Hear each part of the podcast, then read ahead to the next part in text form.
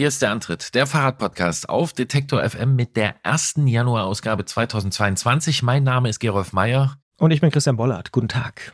Guten Tag. Und äh, wir wollen sehr transparent sein. Ich kann diesmal nicht Bericht erstatten darüber, welchen Pullover Christian heute angezogen hat. Ich kann dir sagen, ich habe nicht mal einen an. vielleicht ist das der Moment, in dem ich mich freuen sollte, dass ich gerade in einem anderen Raum sitze. Vielleicht. Also, vielleicht. Äh, ja. Wer weiß. Vielleicht auch nicht. Ähm, aber es ja. hat ganz, ganz banale Gründe. Äh, wir alle kennen sie, äh, die kleine, aber feine Variante Omikron.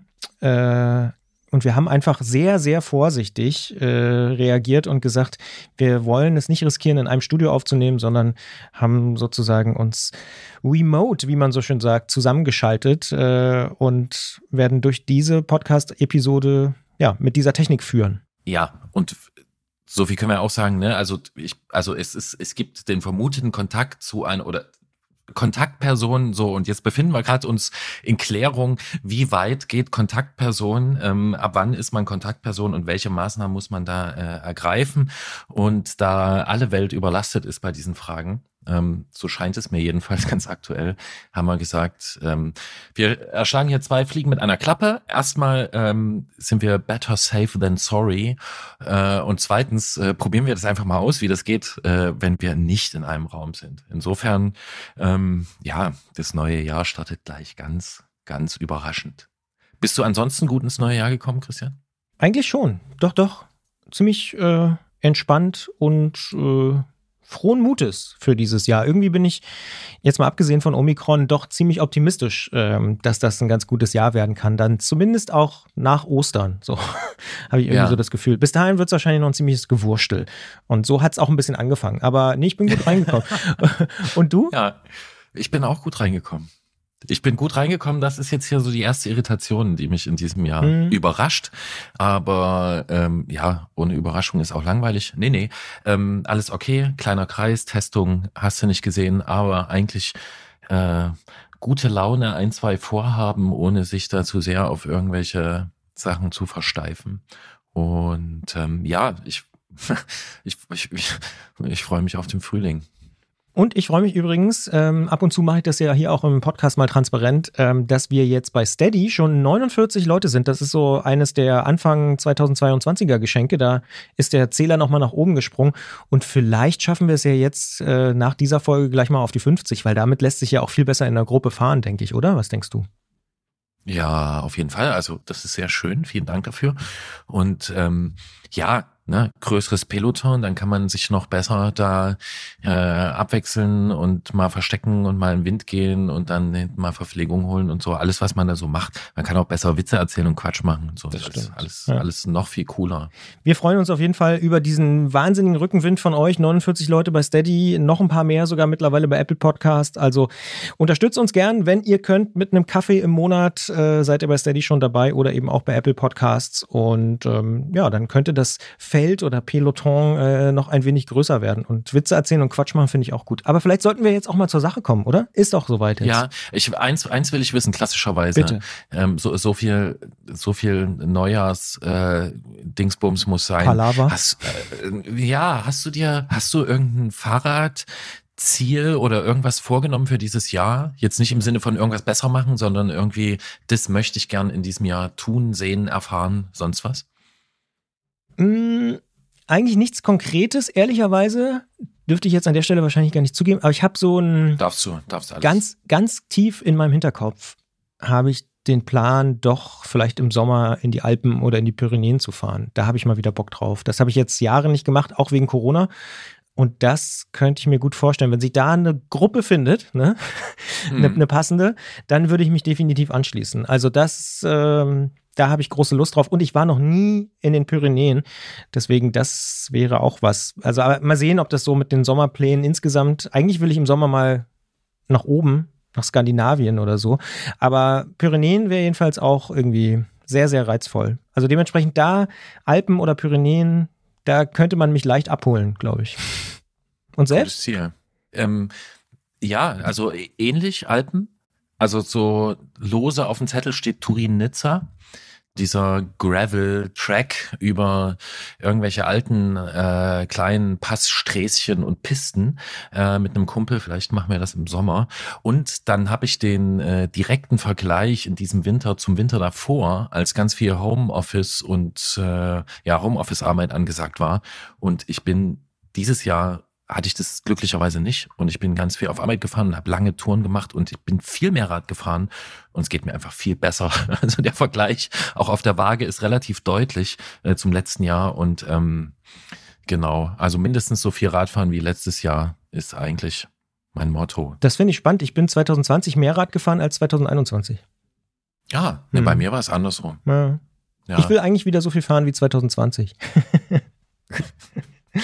Okay, jetzt ja. haben wir das sortiert. Äh, dann treffen wir uns in den Alpen im Sommer, sprechen wir aber dann drüber, mhm. wenn, wenn das der Fall ist. Und äh, wir starten jetzt in unsere neue Ausgabe. Wunderbar.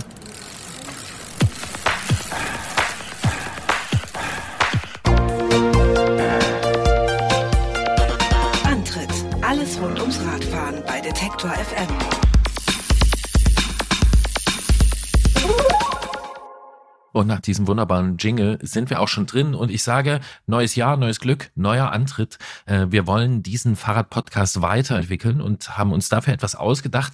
Parallel zu Klingen bei Klötzer und zur Ausfahrt des Monats, unseren Klassikern, den Dauerläufern, möchten wir ins neue Jahr mit einer neuen Serie starten. Mein Fahrrad ist krank, heißt sie. Und dabei geht's um mechanische Probleme aller Art, die am Fahrrad auftreten können Neu im Team ist dafür Christiane Lang vom Bike Department Ost in Leipzig. Sie ist dort Werkstattmeisterin und wir lernen Christiane erstmal kennen und besprechen gleich das erste Problem. Zunächst steigen wir aber mit einem Thema ein, das sich an vorherige Gespräche so ein bisschen anschließt, denn wir haben ja im Antritt schon viel über die Auswirkungen der Corona-Pandemie gesprochen auf die Fahrradbranche. Immer wieder hat dabei auch die Frage im Raum gestanden, ob die viel besprochenen strapazierten Lieferketten denn die Produktion von Rahmen oder Komponenten hier in Europa begünstigen könnten oder würden. Und der Hersteller Sauer Bicycles aus Dresden, der wagt nun den Schritt und zieht im Vogtland eine neue Rahmenproduktion auf. Wir sprechen mit dem Firmengründer Christoph Süße über die Ursachen die Herausforderungen und natürlich auch die Perspektiven, die hinter diesem Schritt stehen. Seit 2018 gibt es die Fahrradmarke Sour Bicycles aus Dresden. Sowohl über Händler auf drei Kontinenten als auch im Direktvertrieb kann man bei Sauer Stahlrahmen und auf diesen basierende Kompletträder kaufen. Im Herbst 2021 hat Sauer mit der Ankündigung auf sich aufmerksam gemacht, die Fertigung der Mountainbike-Rahmen nach Deutschland zu holen. Wir sprechen darüber mit dem Firmengründer, mit Christoph Süße, über die Ursachen, über die Hintergründe und sagen natürlich als allererstes erstmal Hallo und schönen guten Tag nach Dresden. Hallo Christoph. Hallo an alle. Ihr habt Ende des Jahres angekündigt, ähm, in Deutschland jetzt Mountainbike-Rahmen zu produzieren. Warum macht ihr das? Das war eine Kombination aus mehreren Punkten. Ähm, das eine war, dass eigentlich seit der Gründung der Marke für uns klar war, dass wir das irgendwann machen müssen, um uns von äh, unseren Marktbegleitern etwas abheben zu können. Und das andere war, dass die einsetzende Corona-Krise und somit die in dem Fall bei uns gar nicht gestiegene Nachfrage, sondern eher die Nachfrage nach den direkten Rohstoffen dazu geführt hat, dass wir als kleine Marke ähm, so eine starke Verknappung gespürt haben, dass wir da relativ schnell in der Fertigung in Taiwan hinten runtergefallen sind und so etwas mehr Kontrolle über die ähm, Produktion ins Haus bringen wollen. Jetzt bist du natürlich nicht der Erste, mit dem wir über diese ganzen Corona-Wirren sprechen. Wir haben das auch schon sehr konkret mit anderen Firmen gemacht. Wir haben das auch schon überblicksmäßig gemacht für die Branche generell. Aber jetzt mal auf Sauer bezogen, auf euch als Unternehmen. Wie existenziell bedrohlich ist die Lage? Also wenn du sagst, ihr kippt da hinten runter beim Produzenten in Taiwan, dann das klingt nicht so gut. Existenziell bedrohlich war es noch nicht, aber es hat mir ein sehr ungutes Gefühl gebracht, weil ähm, meine ganze ähm, Finanzierung eigentlich auf einer sehr soliden Basis steht und wir diese große Downtime, die wir hatten, also die Zeit, in der wir keine Rahmen beziehungsweise äh, Kompletträder ausliefern konnten, so natürlich trotzdem nicht eingeplant haben. Das heißt, wir hatten im Februar 2021 eigentlich 100 Prozent der Rahmen und Räder verkauft, die wir im kompletten Jahr 2021 verkaufen wollten, innerhalb von diesen vier Wochen Februar und haben dann bis Juli, Mitte August gebraucht, diese ganzen Aufträge abzuarbeiten, weil natürlich äh, mit meinem kleinen Team aus drei Leuten diese riesengroße Bestellmenge in so kurzer Zeit trotzdem nicht schneller äh,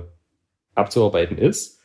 Und seitdem, also eigentlich seit März, konnten wir dann natürlich nicht so viel verkaufen. Das heißt, bei uns speziell war das so, dass ähm, wir letztes Jahr im Februar eigentlich noch ein Team aus zwei Leuten waren und das auch so geplant war und ich aber mit der großen Bestellmenge und die Leute äh, natürlich nicht so lange warten lassen wollte.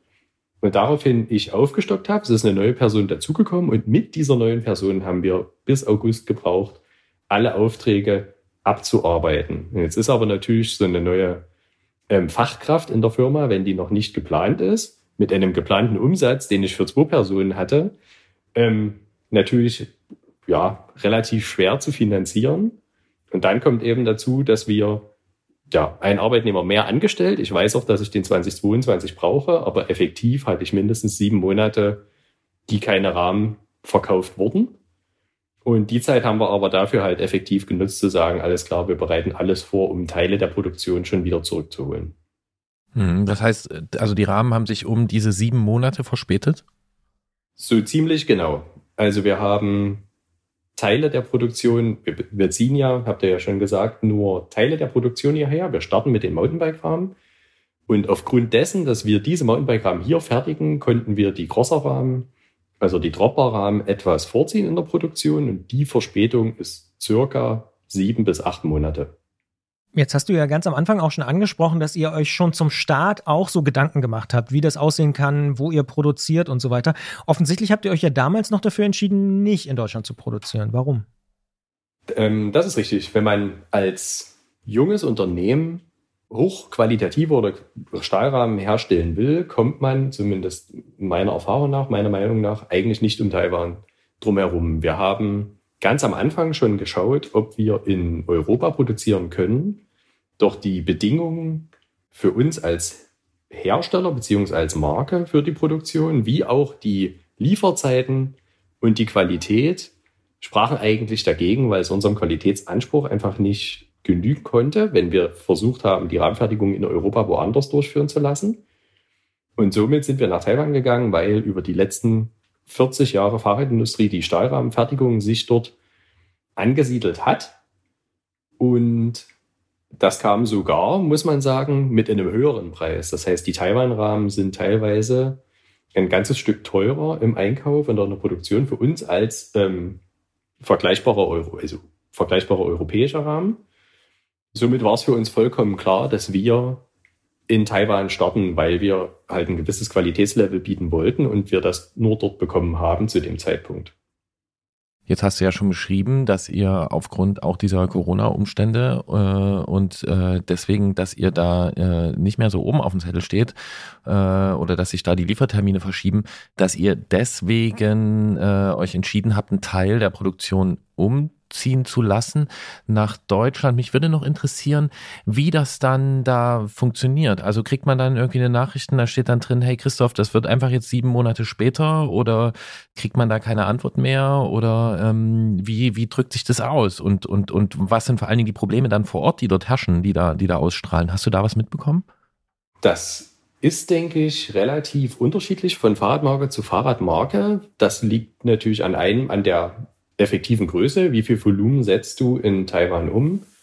Und das andere ist natürlich, wie nah ist dein Kontakt? Hast du jemanden vor Ort, der eventuell mit deinem Rahmenbauer tatsächlich sprechen kann? Oder kennst du im Prinzip nur die taiwanesische Seite und arbeitest mit deinen taiwanesischen Kontakten vor Ort? Das kann durchaus ähm, etwas unterschiedlich sein. Die taiwanesische Mentalität ist auf der einen Seite so, dass sie dir grundsätzlich sagen, dass das geht, auch wenn es eventuell etwas später wird, so dass man da immer etwas im Unklaren ist. Die andere Seite, was ich aber ähm, unseren langjährigen Partnern halt auch sehr zugute halte, ist, dass die Ansprüche, die an, an einen Kunden gestellt werden, alle gleich sind. Das heißt, ich mit meinen relativ geringen Produktionsmengen stehe als genauso wertig neben wesentlich größeren Herstellern auf der Agenda bei dem Rahmenbauer. Mein Problem liegt dann halt eher in der tatsächlichen Rohstoffbeschaffung. Das heißt, einzelne Rahmenbauteile, die alle Hersteller benutzen, sowas wie Sitzstreben zum Beispiel, das ist was, da falle ich dann hinten runter, weil ich dafür in meiner Abnahmemenge einfach zu klein bin. Stichwort zu klein, um, um wie viele Stücke geht's denn? Kann man das sagen oder kannst du das sagen?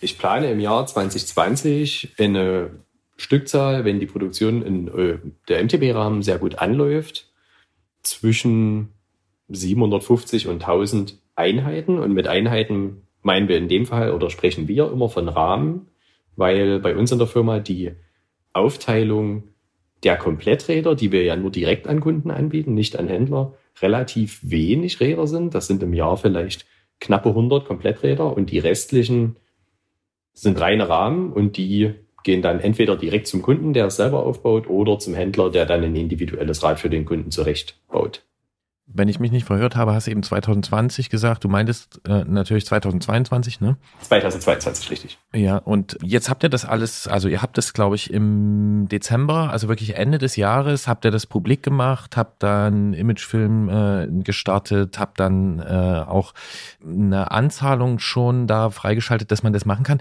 Äh, das heißt, ihr seid eigentlich mittendrin in dem Projekt, diese Produktion hier aufzubauen. Mit welchen Problemen hat man denn zu tun, wenn man 2021, 2022 eine Rahmenproduktion in Deutschland aufbauen will? Wir speziell jetzt in Dresden haben eigentlich das Problem der Kosten für reine kalte Produktionsfläche, also die Quadratmeter, die wir irgendwie mindestens für so eine Produktion brauchen. Und das andere ist, die tatsächlichen Fachkräfte zu finden. Das heißt, wir als kleiner Arbeitgeber können innerhalb der Fahrradbranche eventuell ganz gute Bedingungen neben der monetären Sache ähm, schaffen. Aber in so einer großen Stadt wie Dresden konkurriere ich natürlich für den reinen Handwerker des Schweißers zum Beispiel auch automatisch mit viel größeren Arbeitgebern, die eventuell einfach noch viel mehr Benefits für den Arbeitgeber, äh, für den Arbeitnehmer haben. Somit waren Räumlichkeiten wie auch Arbeitskräfte das Problem. Und das hat uns dann dazu geführt, dass wir über mehrere Kontakte die Fertigung der Rahmen eben nicht direkt in Dresden machen, sondern Dresden ist Büro, Verkauf, Pulverbeschichtung, sondern wir haben die Rahmenproduktion im sächsischen Vogtland. Das heißt, diese beiden Punkte, die du gerade beschrieben hast, Fachkräfte und Fläche, die gibt es da einfach besser. Ist richtig. Ähm, wenn wir jetzt von unserem Firmenstandort in Dresden-Neustadt ausgehen, dann wären die ersten bezahlbaren Flächen, die halbwegs in einem Rahmen sind, wären 45 Autominuten circa weg. Das liegt gar nicht an der reinen Entfernung, sondern eher an dem ganzen Stadtverkehr, der dazwischen liegt. Dazu brauche ich dann natürlich immer noch die äh, Fachkräfte dazu. Wenn ich jetzt sage, ich gehe ins Vogtland, also in dem Fall konkret nach Klingenthal, dann fahre ich eine Stunde 30. Also zwar die doppelte Entfernung, aber ich lege die Entfernung ja so oder so nicht unbedingt jeden Tag zurück, da wir mit den Stückzahlen, die wir jetzt schon fertigen, ja schon in einer teilindustriellen Fertigung sind. Das heißt, wir stellen ja keine hochindividuellen Stahlrahmen her. Das wäre dann einfach wieder ein ganz anderer Preispunkt für unsere Kunden und so eine Produkte wollen wir eigentlich nie anbieten. Wir wollen zu einem gewissen Punkt immer noch erschwinglich sein für den sogenannten Otto-Normalbürger. Und somit haben wir eigentlich nur einen regelmäßigen Warenverkehr zwischen unserer Produktion und unserem Büro. Und damit ist es vom Gedankengang eigentlich so, dass ich dachte, anderthalb Stunden Fahrt, eine Strecke ist immer noch wesentlich kürzer als zwölf Stunden Flug, nur um mal Hallo zu sagen. Jetzt habe ich persönlich verstanden, dass es diese zwei, ich sag mal, grundsätzlichen Überlegungen gibt, Fläche, Mitarbeiterinnen und Mitarbeiter. Was ich mir jetzt vorstelle, weil ich persönlich noch nie eine Fabrik aufgebaut habe, ich weiß nicht, wie es Gerolf geht, das ist ja gar nicht so leicht. Wie macht man denn das? Geht man auf Fabrik24 oder Fabrik2000.de und sagt, so, das bauen wir da jetzt hin nach Klingenthal ins Vogtland? Äh, nee, die, die Räumlichkeiten sind in dem Fall natürlich schon da gewesen. Das heißt, wir mieten in einem großen Industriekomplex eine komplette Etage an. Das sind in unserem Fall 350 Quadratmeter. Da liegen erstmal alle Medien an. Und dann wurden jetzt über die letzten Monate alle notwendigen Werkzeuge besorgt, beziehungsweise andere Kontakte für äh, Firmen, die zum Beispiel äh, Rohrlaser Sachen anbieten, geknüpft und äh, die Tests durchgeführt, dass wir das dann eben auch in einer äh, größeren Serienfertigung anbieten können.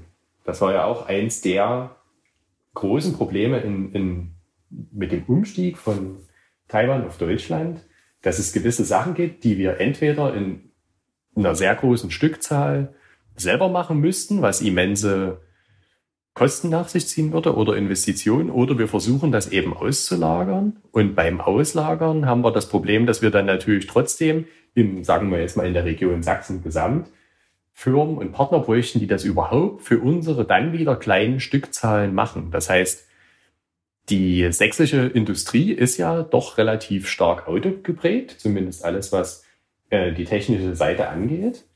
Und wenn wir da mit einer fiktiven Stückzahl von, sagen wir mal, 750 Rahmen im Jahr kommen und hätten gerne eine Oberflächenbehandlung zur Rostvorsorge, dann wird da kein Anbieter, der das im industriellen Maßstab macht, bisher aufschreien und sagen, alles klar, ich mache das. Weil die natürlich alle für die großen äh, Automobilhersteller arbeiten und da geht es um Stückzahlen von 10, 20, 30.000 Einheiten im Jahr. Und somit war das natürlich für viele bisher auch einfach überhaupt nicht interessant, so eine kleinen Aufträge anzunehmen. Aber mittlerweile, gerade in den mittelständischen Betrieben, ändert sich diese Sichtweise, weil man gerade aufgrund der Corona-Situation natürlich auf die Idee gekommen ist, was mache ich denn, wenn mein einer großer Auftraggeber wegbricht eventuell ist es ja klüger, 20, 25 kleinere noch dazu zu haben, wenn da mal ein oder zwei gerade nichts bringen können, dann habe ich ja immer noch 23 andere. Das klingt nachvollziehbar. Das mit der Fläche hatte fast Christian schon eine, jetzt. Fast schon eine klassische Podcast-Überlegung. das mit der Fläche hat Christian schon erwähnt. Jetzt interessiert mich trotzdem, äh, gibt es da in Klingenthal einen Rahmenbauer, der auf euch gewartet hat? Das muss ja nie zwangsläufig ein gelernter Rahmenbauer sein. Das heißt, mein einer Mitarbeiter und ich, wir sind ja studierte Maschinenbauer. Und dort haben wir durch äh, einen glücklichen Zufall tatsächlich handwerklich sehr begabt äh, Schweißer gefunden. Und so hat sich sozusagen eins zum anderen gefügt. Das eine ist natürlich, dass man immer sagen könnte, man muss das lernen, man muss das Produkt verstehen. Interessanterweise hatte oder glücklicherweise hat der Schweißer ähm, schon mehrere Fahrrad- und Motorradrahmen in seinem Leben gebaut gehabt, fährt Fahrrad, versteht, worauf wir hinaus wollen und warum wir machen, was wir machen.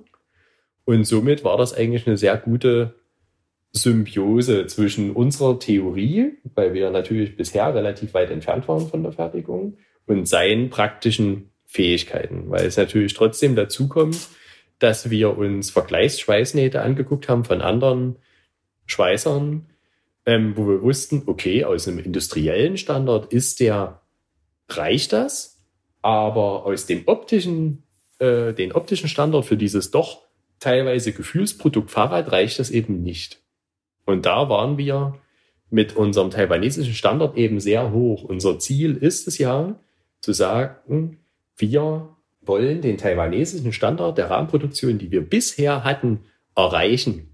Ich würde nie so weit gehen zu sagen, wir wollen den übertreffen, weil wir das mit dem, was wir für Produkte anbieten wollen, eben trotzdem immer noch etwas preislich erschwinglicher gar nicht schaffen könnten. Ich muss noch mal ein bisschen zurück zum Bild der Halle. Du hast vorhin gesagt, da liegen die Medien schon an. Ich nehme mal an, also geht es nicht um Zeitungen oder Fernsehen. Nee, also da geht es Strom, Wasser und so weiter. Was ich mich auch noch frage, ist, äh, du hast es schon angesprochen, ihr wollt jetzt Mountainbike-Rahmen dort fertigen. Erstmal diese 750 oder vielleicht sogar auch 1000 Stück. Werdet ihr auch weitere Bereiche eurer Fertigung da zurück nach Deutschland holen oder ist das erstmal wirklich so ein Test und ihr guckt dann mal, wenn ihr das mal angefangen habt? Nee, für, also das eine ist, diese Stückzahl, das waren natürlich die Rahmen insgesamt, die wir verkaufen. Also inklusive der Dropperräder. Die Räder, die in Deutschland produziert werden, machen ungefähr 40 Prozent davon aus. Die MTBs. Und das war wiederum auch der Grund zu sagen, wir fangen mit den MTB-Rahmen an, weil wir definitiv mehr unserer Dropbar-Modelle als unsere MTB-Modelle verkaufen und wir aufgrund der doch etwas unterschiedlicheren Nachfrage die MTBs etwas freundlicher für uns zum Einstimmen des Hochfahrens der Produktion sind, weil ich mehr Spielraum habe, noch was dazuzulernen beziehungsweise Sachen zu verbessern. Bei den Crosser-Rahmen und den Dropper-Rahmen ist die Nachfrage so hoch, dass ich mir nicht leisten kann, dass zu viele schiefgehen oder nicht den Qualitätsansprüchen intern genügen. Zur Qualität hast du ja eben schon gesagt, ihr versucht das taiwanesische Niveau zu erreichen. Was bedeutet dieser Wechsel des Produktionsstandorts ähm, für die Preise? Also werden die Rahmen teurer, werden die billiger?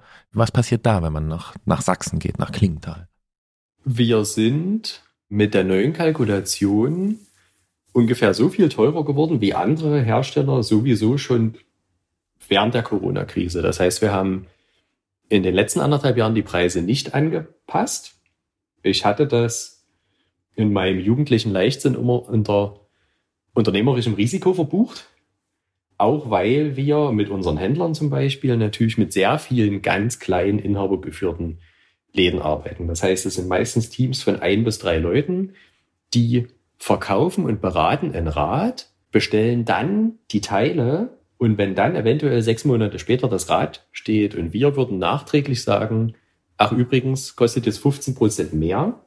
Wir wissen, dass das manche von unseren Marktbegleitern gemacht haben, aber ich wollte das nicht machen. Das ist eine ganz schlechte Situation für diese Händler, es ist eine schlechte Situation für den Kunden. Und wir haben natürlich aufgrund der Produktion kann ich teilweise sogar Kosten sparen, dadurch, dass wir es nach Deutschland bringen. Andere Sachen sind dafür teurer und somit konnten wir so einen einzelnen Rahmen ähm, von 799 Euro einzeln auf 949 anheben und sind somit immer noch in dem Bereich, von dem wir ausgehen, dass die Rahmen das auf jeden Fall wert sind.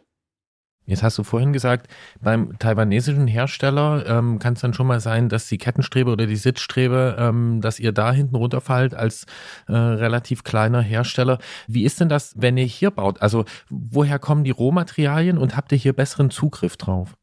Teils, teils. Das heißt, es gibt Sachen, da werden wir weiterhin mit Taiwan zusammenarbeiten. Sowas wie Feingussteile, wie unsere Sattelklemmen, für die ich ja die Werkzeuge, ähm, also das Design gemacht habe, die Werkzeuge bezahlt habe und auch die Technologie für so einen Feinguss in Taiwan für Rahmenbauteile eben auch vorhanden ist, genauso wie unsere Bremsaufnahmen und Ausfallenden andere ähm, Sachen. Das werden wir weiterhin aus Taiwan bekommen.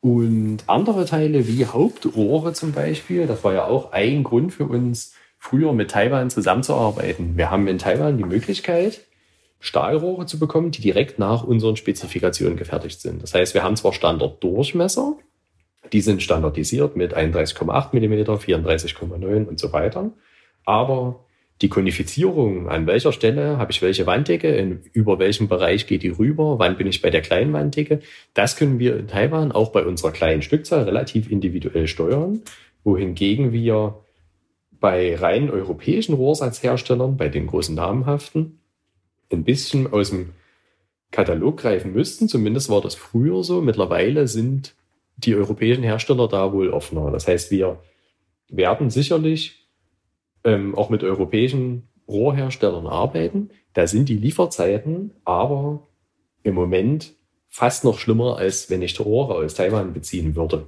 Das heißt, wir versuchen den guten Mix zu kriegen aus dem, was wir aus Taiwan beziehen müssen, weil es qualitativ besser ist und den Rest so gut wie möglich lokal zu beziehen.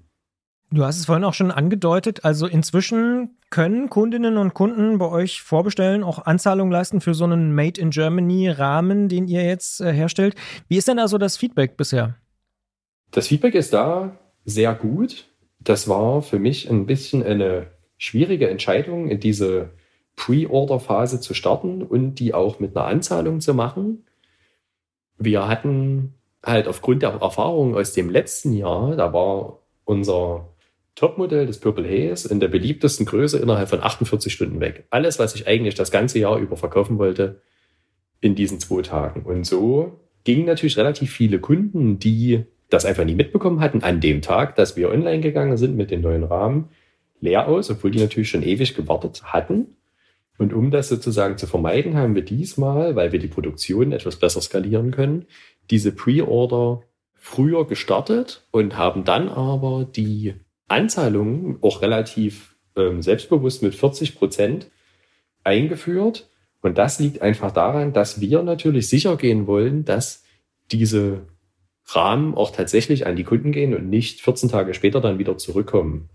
Wir haben natürlich ähm, viel Kontakt mit unseren Händlern. Da sind auch teilweise Händler dabei, die schon ein bisschen mehr umsetzen und die haben das letztes Jahr halt sehr oft gehabt, dass Kunden bei zehn verschiedenen Händlern bestellen, auch durchaus zehn unterschiedliche Räder, aber vielleicht alle in der gleichen Kategorie. Und das, was halt zuerst kommt, das wird genommen und der Rest wird abbestellt. Und diese Unsicherheit, die können wir uns aufgrund der großen Nachfrage nicht leisten und haben deswegen gesagt, wir starten die Pre-Order eher. Damit können die Kunden sicher sein, dass sie zum Anfang der Saison ihren Rahmen auf jeden Fall sicher haben, weil das eben immer das Nadelöhr bisher bei uns war, die Verfügbarkeit der Rahmen. Und damit wir wiederum auf der sicheren Seite sein können, zu sagen, alles klar, wir produzieren jetzt auch die Stückzahlen. Das heißt, bei den MTB-Rahmen schaue ich natürlich, welches Modell in welcher Größe, dass ich sinnvoll bei uns die Produktion starten kann, dass die Rahmen dann nie nach 14 Tagen zurückkommen. Das heißt, wenn ich das richtig verstanden habe, man kann zumindest bei kleineren Stückzahlen, so wie ihr, Ende des Jahres beschließen, ich will sowas machen und zum Anfang der Saison gibt es tatsächlich schon die Rahmen, also ihr werdet dann schon fertig sein? Beschlossen, dass wir das in Deutschland fertigen, haben wir das ja schon viel eher. Wir sind nur, ich wollte ja natürlich erst damit online gehen, wenn ich sicher war, dass alles funktioniert, alles sozusagen für die Produktion in trockenen Tüchern war. Aber das Ziel oder ein weiterer Vorteil der Produktion in Deutschland ist ja, dass ich viel flexibler auf Größenverfügbarkeiten eingehen kann. Das heißt, es wird nicht mehr so sein, wenn sich alles eingespielt hat, dass wir für neun Monate ausverkauft sind, sondern wahrscheinlich wird es eher so sein, denke ich, dass wir eigentlich immer ausverkauft sind, aber ich dem Kunden immer sagen kann, aber in fünf Wochen bauen wir wieder neue Purple Haze in Größe L und da kann deiner mit dabei sein. Da haben wir noch einen Rahmen in dem Produktionszyklus sozusagen übrig. Das Purple Haze war im letzten Jahr in 48 Stunden ausverkauft, hast du gesagt. Wie sieht es jetzt aus mit der ersten äh, Made in Klingenthal-Serie? Ist die auch schon ausverkauft? Die ist noch nicht ausverkauft, aber das liegt natürlich an der größeren Auswahl an Modellen. Das heißt, wir sind ja insgesamt vier Mountainbike-Modelle, die dort produziert werden. Wir haben auch ein neues Modell dort eingeführt, sodass sich das etwas mehr verteilt. Und ähm, die MTBs haben sich so oder so übers Jahr immer etwas konstanter verkauft als die Dropperräder. Was wieder halt ein Grund war, für uns mit den MTBs zu starten, anstatt mit den Dropperrädern. Hm, kannst du es so prozentual sagen? Also kann man sagen, die Hälfte der ersten Slots ist verkauft oder drei Viertel oder ein Viertel oder so?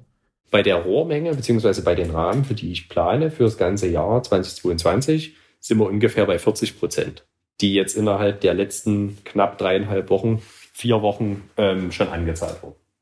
Jetzt sprechen wir hier in diesem Podcast ja auch nicht zum allerersten Mal über die Frage, wie könnte vielleicht die Produktion, Teile der Produktion vielleicht auch erstmal kleine Teile der Produktion nach Deutschland äh, verlagert werden. Und äh, wir verraten, glaube ich, auch kein Geheimnis, dass wir natürlich auch ein bisschen rumgefragt haben in der Branche, wer, wer macht gerade sowas, dann sind wir auch auf euch gestoßen. Wie ist denn das Interesse von anderen Kolleginnen und Kollegen? Rufen die euch an und sagen, oh ja, wir wollen ja eigentlich auch in Deutschland produzieren oder brödelt da jeder für sich so ein bisschen alleine noch rum? Ähm, das ist relativ verschwiegen. Ich denke, da arbeitet eigentlich jeder so für sich Wobei es auch ähm, Events gibt, wo man durchaus hinter äh, die Kulissen bei den anderen gucken kann, weil die Radbranche natürlich trotzdem eine relativ kleine familiäre Sache ist. Wir waren jetzt letztens bei den Craftbike Days von MTB News, DT Swiss eingeladen und das war ja eigentlich ein reines Branchentreffen und da ging es eigentlich um einen, mit einem starken Fokus um diese Probleme der ähm, Fahrradkomponenten und Rohstoffbeschaffung für die Produktion von Rahmen. Und da hatten wir festgestellt, dass es durchaus anderen Herstellern, die auch wesentlich größer sind, viel etablierter als wir am Markt, ähnlich geht. Da bei solchen Sachen kann man sich natürlich dann austauschen, aber da muss man natürlich irgendwie, sagen wir mal, zur richtigen Zeit am richtigen Ort sein. Nichtsdestotrotz haben wir ähm, ganz gute Kontakte ähm, nach Pforzheim. Wir tauschen uns eigentlich immer regelmäßig aus. Portus Cycles. Genau, richtig. Ja. Ähm, Alex ist ja ein ziemlich guter Freund von mir und dann ja, kriegt man das eigentlich immer alles so mit, aber gerade so eine Ankündigung mit der Produktion hier, das ist was, wo wir schon vor vier Jahren dachten, okay, wir müssen das machen, aber das erfordert schon etwas Risikobereitschaft, glaube ich, was viele abschreckt, ne? weil der, mein Gedankengang war eigentlich immer, es gibt eine Grenzstückzahl an Rahmen, unter der ich das machen kann. Und wenn ich mehr produziere und mehr verkaufe als diese Rahmen, dann wird der Umstieg viel zu schwierig. Dann schaffe ich das gar nicht mehr mit dem ganzen ähm, Rattenschwanz, der dranhängt und mit Mitarbeitern, die man dann hat, so ein Risiko einzugehen bei so einer großen Stückzahl. Es ist ja jetzt eben schon so, dass wir gesagt haben, okay, mit meinen bisher drei Leuten, wir starten nur mit den MTB-Rahmen, anstatt alles mit einem Riss umzuwerfen. Das heißt, du würdest auch nicht unbedingt sagen, was ja einige prophezeien, dass wir schon bald, ich sage jetzt mal, große Fabriken in Deutschland sehen werden? Das kann ich mir ehrlich gesagt doch sehr, sehr gut vorstellen. Also warum sollte die Industrie, nur weil sie irgendwann mal nach Taiwan gegangen ist, nicht irgendwann wieder zurückkommen? Und ich sehe es doch als eine sehr gute Möglichkeit, dass das wieder passieren wird. Also entweder so, dass es so, sogenannte Lohnfertiger ist, gibt, so wie es in Taiwan bisher eben auch war, dass man einen hochqualitativen Rahmenbauer hat und der stellt dann eben für 10, 15 sehr gute Marken die Rahmen her. Oder dass es drei, vier, fünf Firmen gibt, die das dann, äh, die für sich fertigen und eventuell auch für die anderen. Wäre diese Lohnfertigung auch was, was du dir perspektivisch für euch vorstellen könntest? Ich würde das nie ausschließen. Ich würde gern erstmal bei uns die Dropperräder irgendwann nachziehen. Aber grundsätzlich würde ich mich davor nicht verschließen. Christoph, wenn ich dich richtig verstehe, scheint Corona und diese ganze Liefer-, Zuliefer-, Lieferkettenproblematik ähm, ein Projekt eventuell beschleunigt zu haben, was du sowieso schon im Kopf hattest. Das ist richtig. Der Druck wäre wesentlich geringer gewesen, das jetzt zu dem Zeitpunkt zu starten. Aber nachdem wir innerhalb des Teams gesagt haben, wir machen das jetzt, wir sind uns einig, war das auch ein ganz gutes Stück Erleichterung mit dabei. Und es ist natürlich auch aus einem, da das ganze Projekt Sauer ja schon aus einem großen Ehrgeiz heraus entstanden ist, ist das natürlich was, was auch wirklich sehr reizvoll ist, auch wenn es einem manchmal ein bisschen Angst macht. Jetzt hast du schon so ein bisschen ja angedeutet, was deine ganz konkreten nächsten Pläne sind. Du hast auch gesagt, du würdest die Lohnfertigung vielleicht nicht ausschließen, aber eben vielleicht auch die anderen Rahmen. Wo willst du denn so in drei Jahren stehen? Also könnte es durchaus sein, dass ihr dann in Klingenthal, wenn ihr denn dort äh, happy werdet, äh, wirklich vielleicht Lohnfertigung macht und alle eure Rahmen? Oder wie, wie stellst du dir das vor, so in drei Jahren? Ich stelle mir das eigentlich so vor, dass wir in drei Jahren 100% unserer Rahmen in Deutschland produzieren können, in unseren eigenen Werkhallen und im Idealfall mit unseren ähm, Rahmen auch ein größeres Maß an Individualität bieten können, als es wir jetzt nicht ohnehin schon tun. Das heißt, wir bieten ja jetzt für den Kunden den individuellen Aufbau an, die individuellen Farbgestaltungen. Das ist bei uns ja tatsächlich ein sehr großes Thema und da kann man sehr viel Spieltrieb vom Kunden und auch von uns ausleben. Aber es gibt natürlich trotzdem immer relativ manch speziellere Anfragen an Rahmenkonfigurationen, wo wir wissen, dass die Fragen weiterkommen werden ähm, mit dem Wissen, dass wir in Deutschland produzieren. Das heißt, bisher legt man sich natürlich in den reinen Rahmenspezifikationen fest, wenn ich einen Rahmen mit einem BSA-Tretlager und einer Steckachse ausstatte, aber irgendwo in meinem Portfolio natürlich noch ein anderes Ausfallende habe, das ich an einem anderen Rahmen benutze oder ein anderes Tretlager mit einem Exzenter dann liegt natürlich auch der Schritt nahe für den Kunden, der das will, zu sagen, alles klar, wir haben die Möglichkeiten, wir können dir das Rad mit den Bauteilen auch so zusammenstellen, wie du das willst. Wir müssen dann sehen, ob sich das noch mit unserem, ich sag mal, mit meinem Bild der Marke, wie sehr wir sozusagen individuell kommen können,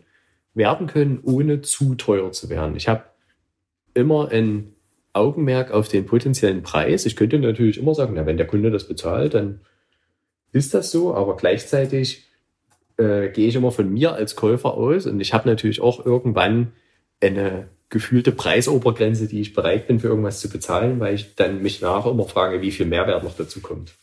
Du hast eben gesagt, Sour Bicycles ist ein ziemlich ehrgeiziges äh, Projekt.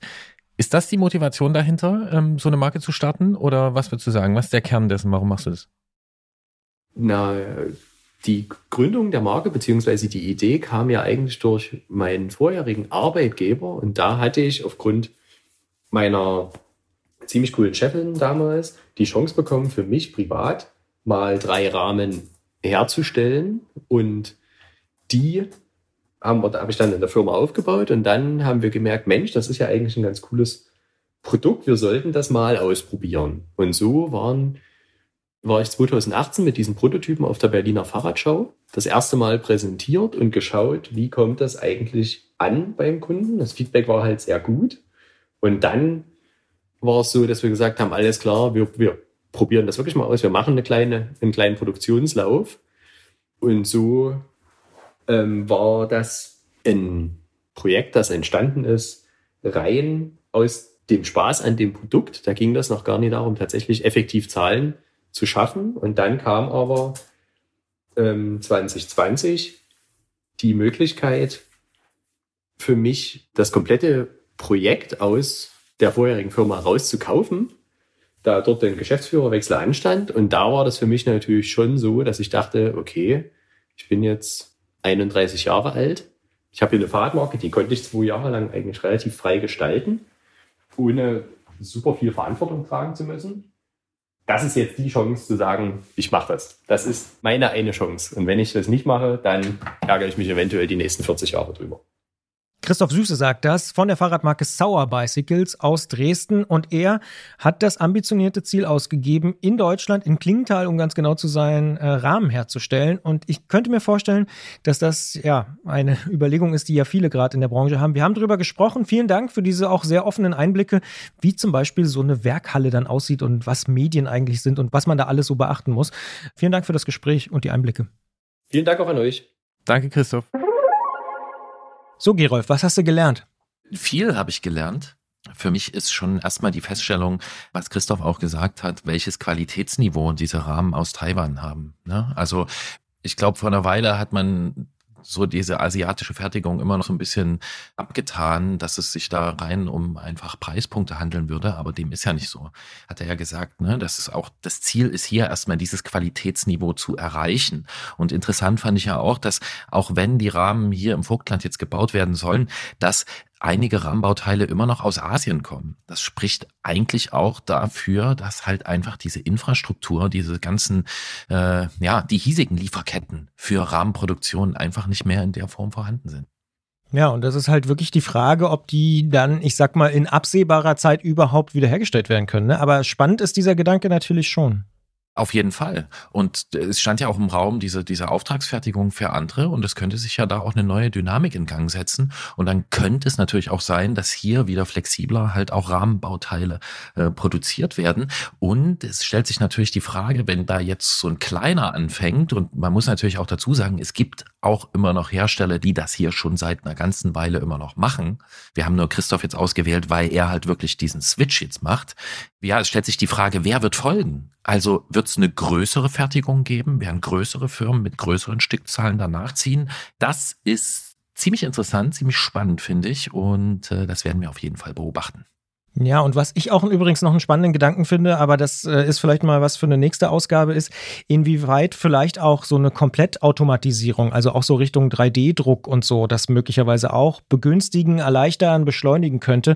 Das hört man ja von anderen, äh, ich sag mal, ja, Industrien durchaus, dass die Teile ihrer Produktion aus Asien wieder zurückholen, weil es hier einfach kaum noch Menschen dann bedarf und das quasi der Roboter und der 3D-Druck erledigen.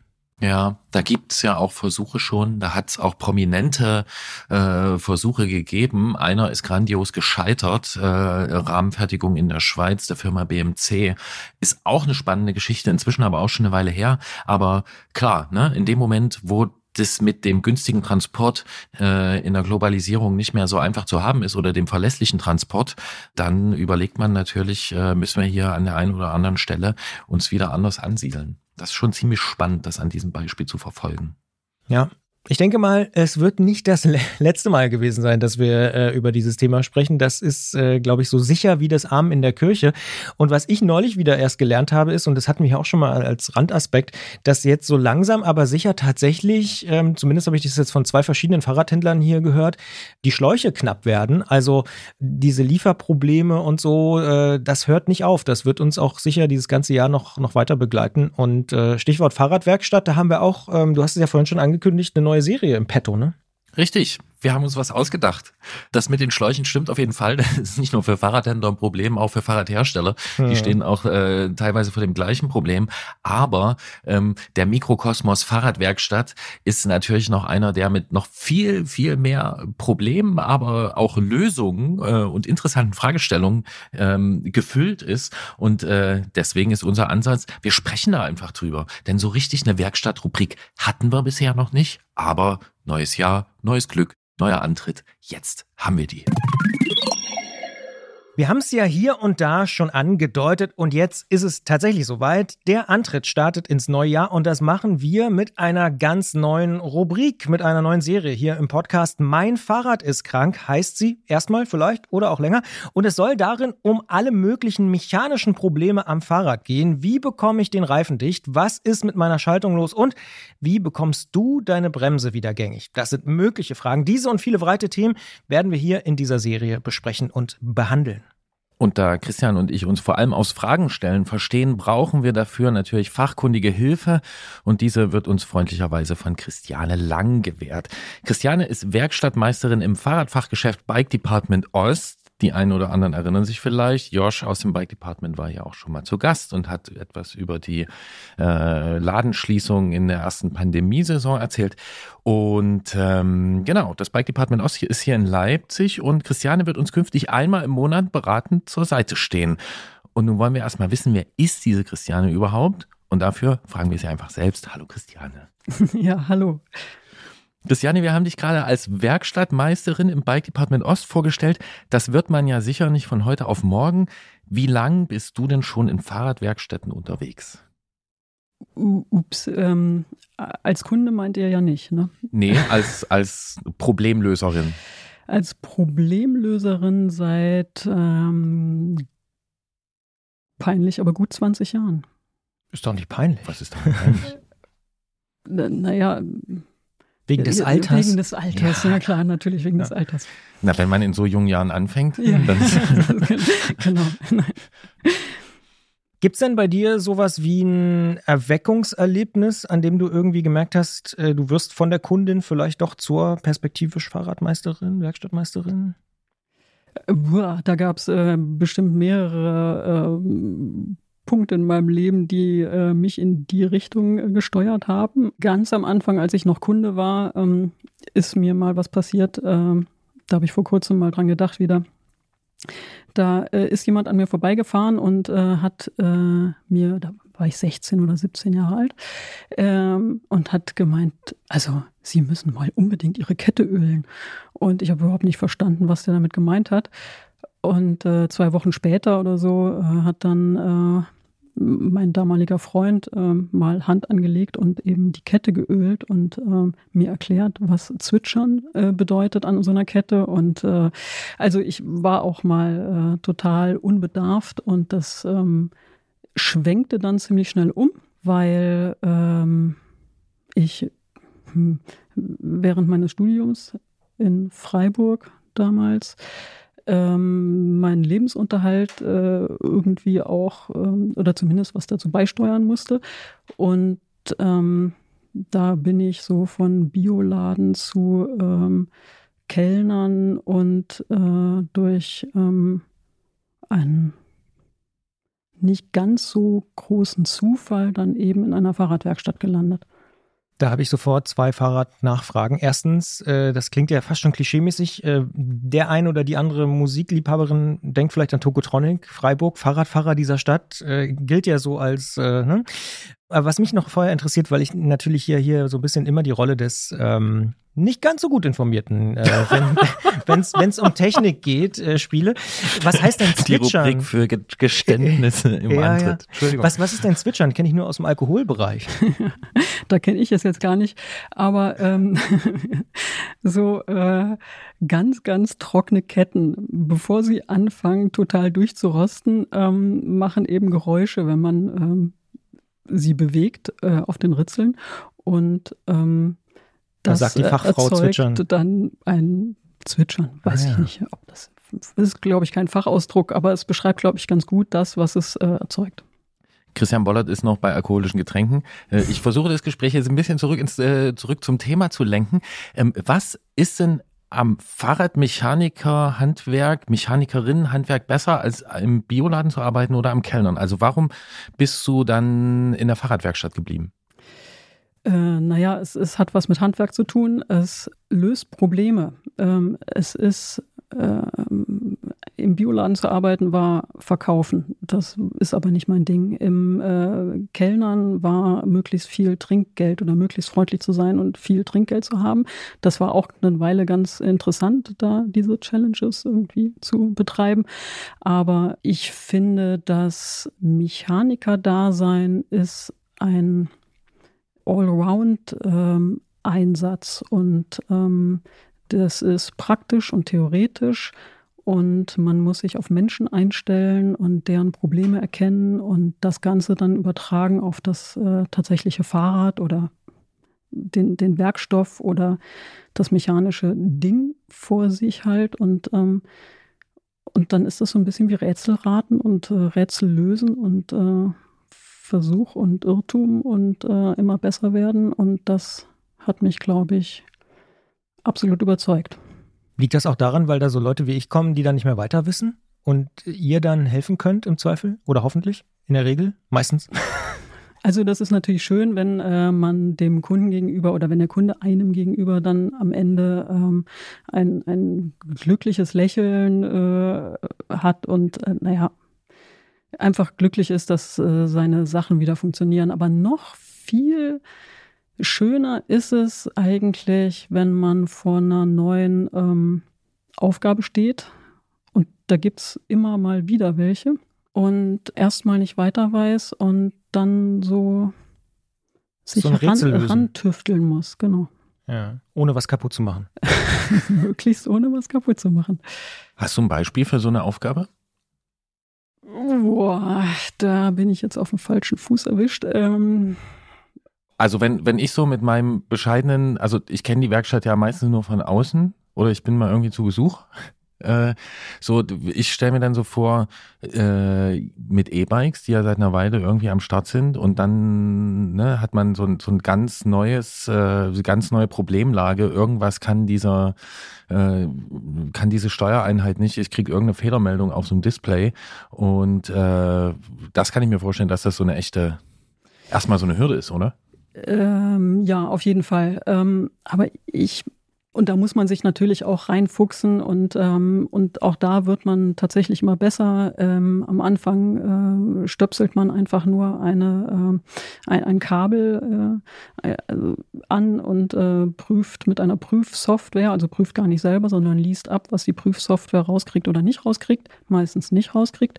Und äh, nach ein paar, auch da ist es so, nach ein, zwei Jahren Erfahrung kann man, hat man schon so seine ähm, äh, paar Verdächtigen, die man dann so durchzippt und dann äh, hat man das Problem meistens. Und aller, aller, aller, aller meistens äh, ist es ein mechanisches Problem. Trotzdem, ja. Trotzdem. Also auch bei Kabeln würde ich sagen, mhm. Äh, ich weiß nicht, das ist jetzt vielleicht nicht richtig ausgedrückt, aber würde ich es als mechanisches Problem bezeichnen, wenn die nicht stecken, wo sie stecken sollen oder nicht richtig zusammenstecken. Jetzt habe ich schon verstanden, wo deine Leidenschaft herkommt. Oder sagen wir mal, ich kann es vielleicht ein bisschen besser nachvollziehen. Jetzt ist aber trotzdem nochmal so ein Schritt zu sagen, okay, da ist so ein Studentenjob und jetzt werde ich aber wirklich Werkstattmeisterin und arbeite in einem Laden in Leipzig und so. Wie war da der Weg? Wie ist das passiert? Man braucht ungefähr zwei Jahre, um so Fuß zu fassen, um mit den meisten Problemen irgendwie klarzukommen, um zu wissen, was man direkt vor dem Kunden äh, reparieren kann oder womit man sich eher ins Hinterzimmer verziehen sollte. Und ähm, wenn man hart draufschlagen muss. ja, oder es eben doch noch nicht so genau weiß, wenn man eine Ahnung hat oder, oder sowas. Und das ist, äh, glaube ich, trotzdem, auch wenn das vielleicht inkompetent sich anhört, ist das das Aller, Allerwichtigste, dass man weiß, was man äh, kann und äh, was man noch nicht so gut kann. Und das, ähm, genau das muss man professionell anfassen.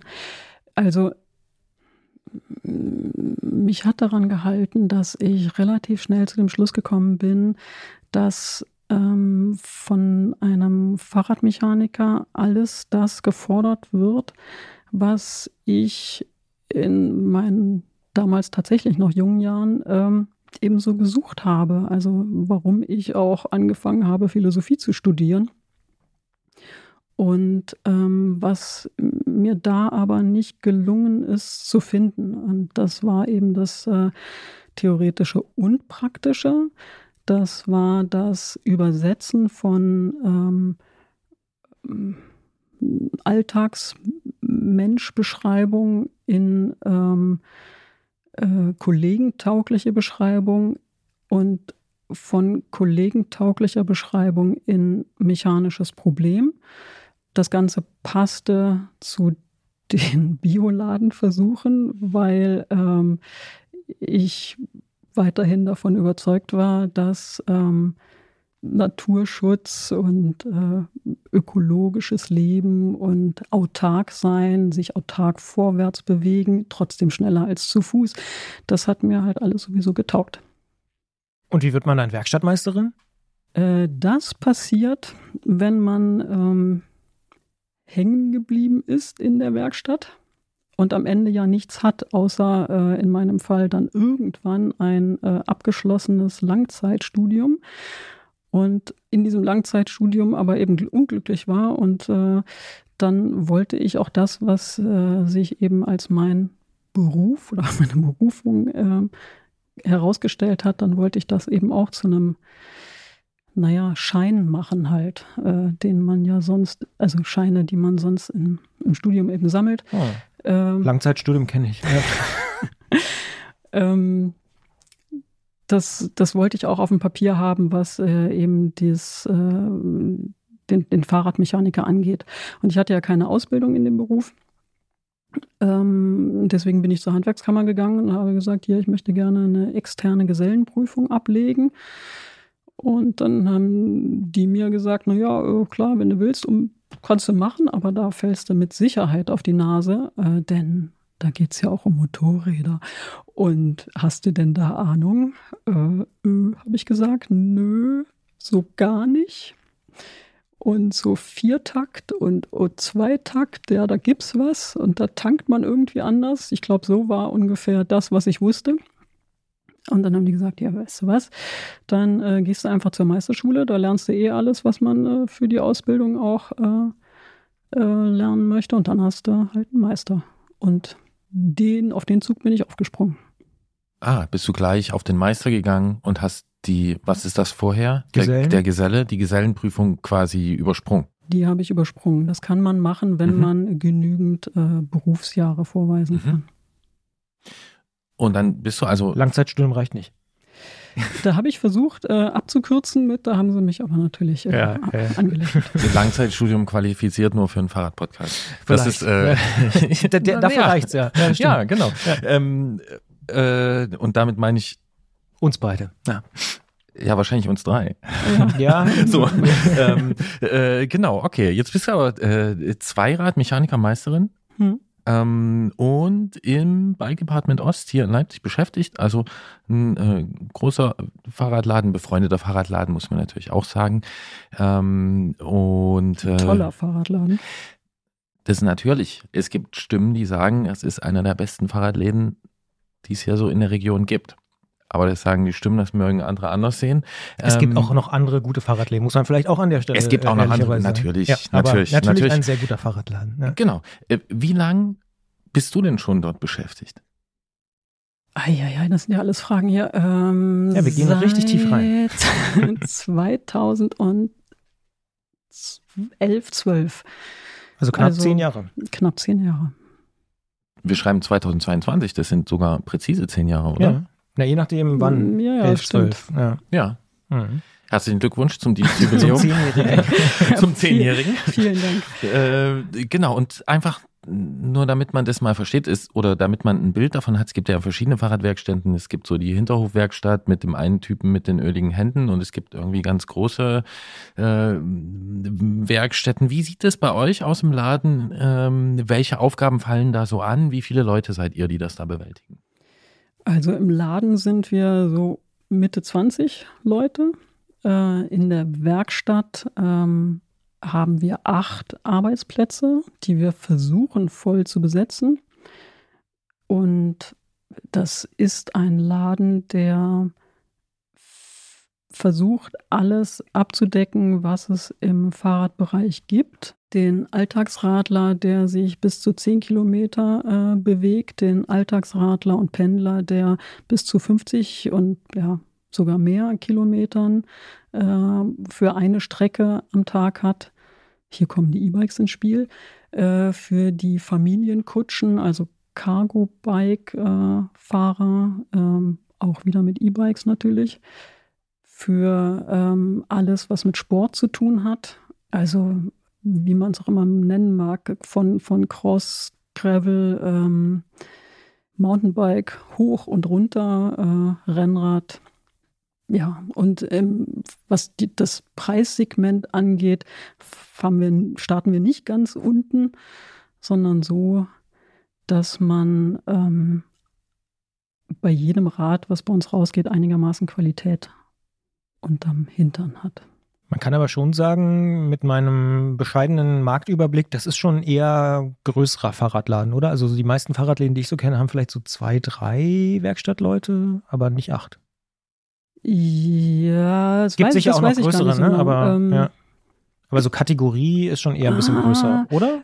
Vielleicht ja, ja, ja Kategorie total. ist auf jeden Fall äh, größer. Es Ja. ist ja so, dass äh, Fahrradläden ohne Werkstatt beziehungsweise ohne Montageplätze gibt es ja eigentlich überhaupt nicht. Denn die Fahrräder, die verkauft werden in einem jetzt nur Fahrradladen, müssen ja auch irgendwie aufgebaut werden. Und die Leute, die sich sowas kaufen, wollen dann noch Schutzbleche, Lichtanlage, irgendwas da dran haben.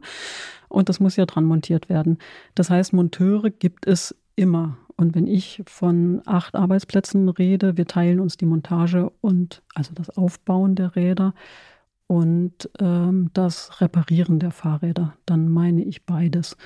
Und die meisten, die meisten guten Fahrradläden entwickeln sich nicht aus einem solchen Verkaufsladen, sondern eben aus einer Werkstatt.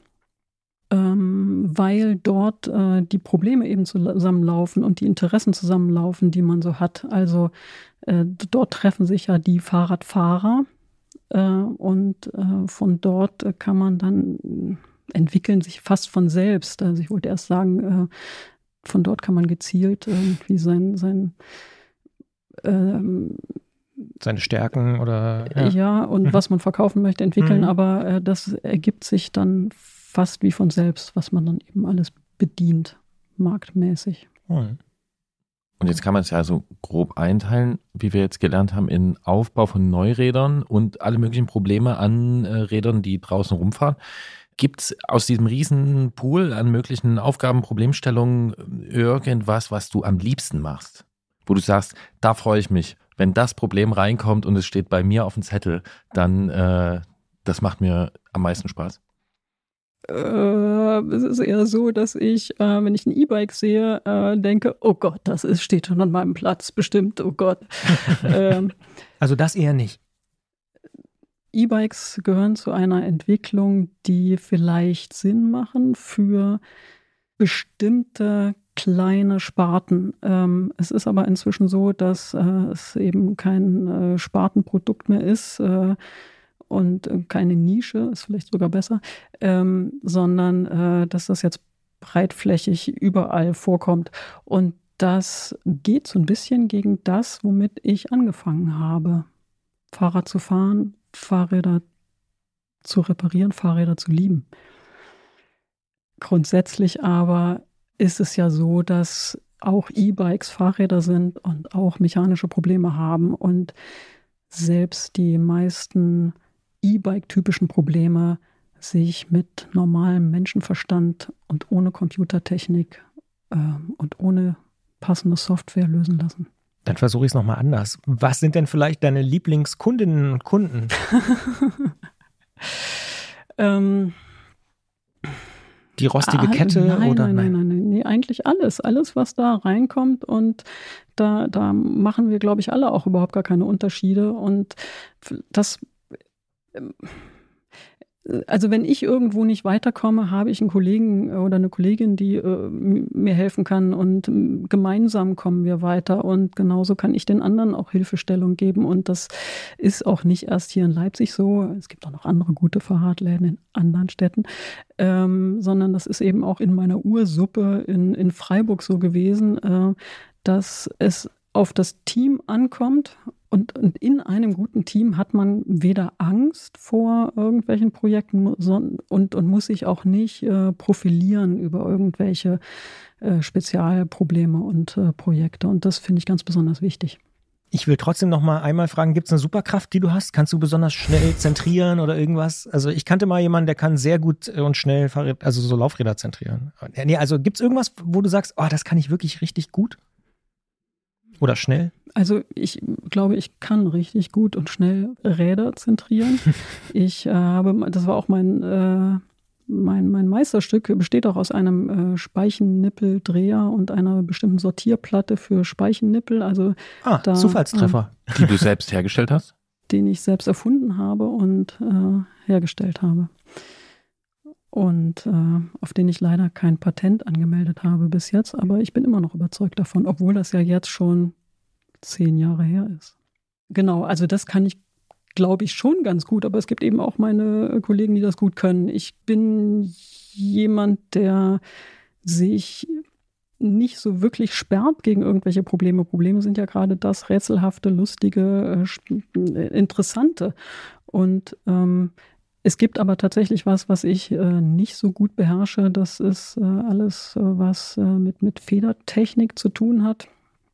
Äh, gerade wenn es wirklich so Richtung äh, Downhill-Bereich geht. Ich weiß, weil ich das selbst nicht fahre, überhaupt nicht, ähm, wie sich so etwas in ganz anfühlen muss. Und insofern, das ist eben verdammt wichtig, dass man sich in die Technik auch äh, nicht nur reinfuchsen muss, theoretisch, sondern auch fühlen muss, wofür das gut ist. Und, und dann kann man das richtig. Also Federgabeln würde ich im Bike Department Ost ähm, zum Beispiel dem Olli geben. Ja, das ne, ist dann die breit aufgestellte Werkstatt, wo es dann für jeden Spezialfall auch äh, Expertinnen und Experten gibt. Aber wo wir bei der eigenen Erfahrung sind und bei dem Beurteilen von Mechanik aus äh, basierend auf eigener Erfahrung, Hast du ein Lieblingsrad? Mein Rennrad ist mein Lieblingsrad. Was ist das für eins? Also muss jetzt keine Marken nennen, aber irgendwie, ein, was zeichnet das aus? Ein wunderschöner Edelstahlrahmen ähm, mit nur einer ganz normalen Ultegra-Gruppe. So, und beim Edelstahlrahmen müssen wir jetzt aber doch mal nachfragen, wer hat denn diesen Rahmen gebaut? Nein, da ist fa falsche Fährte. okay. Oder was steht denn drauf? Der, also was ist denn für, ähm, für ein Hersteller? Ritchie steht da einfach nur drauf. Eher klassisch. Das ist also. Ja. Das ist nicht nur eher klassisch, das ist also, naja. Aber es steht ganz klein drauf, nur am Ausfallende. Ah, okay. Es hat nur einen Ritchie-Ausfall.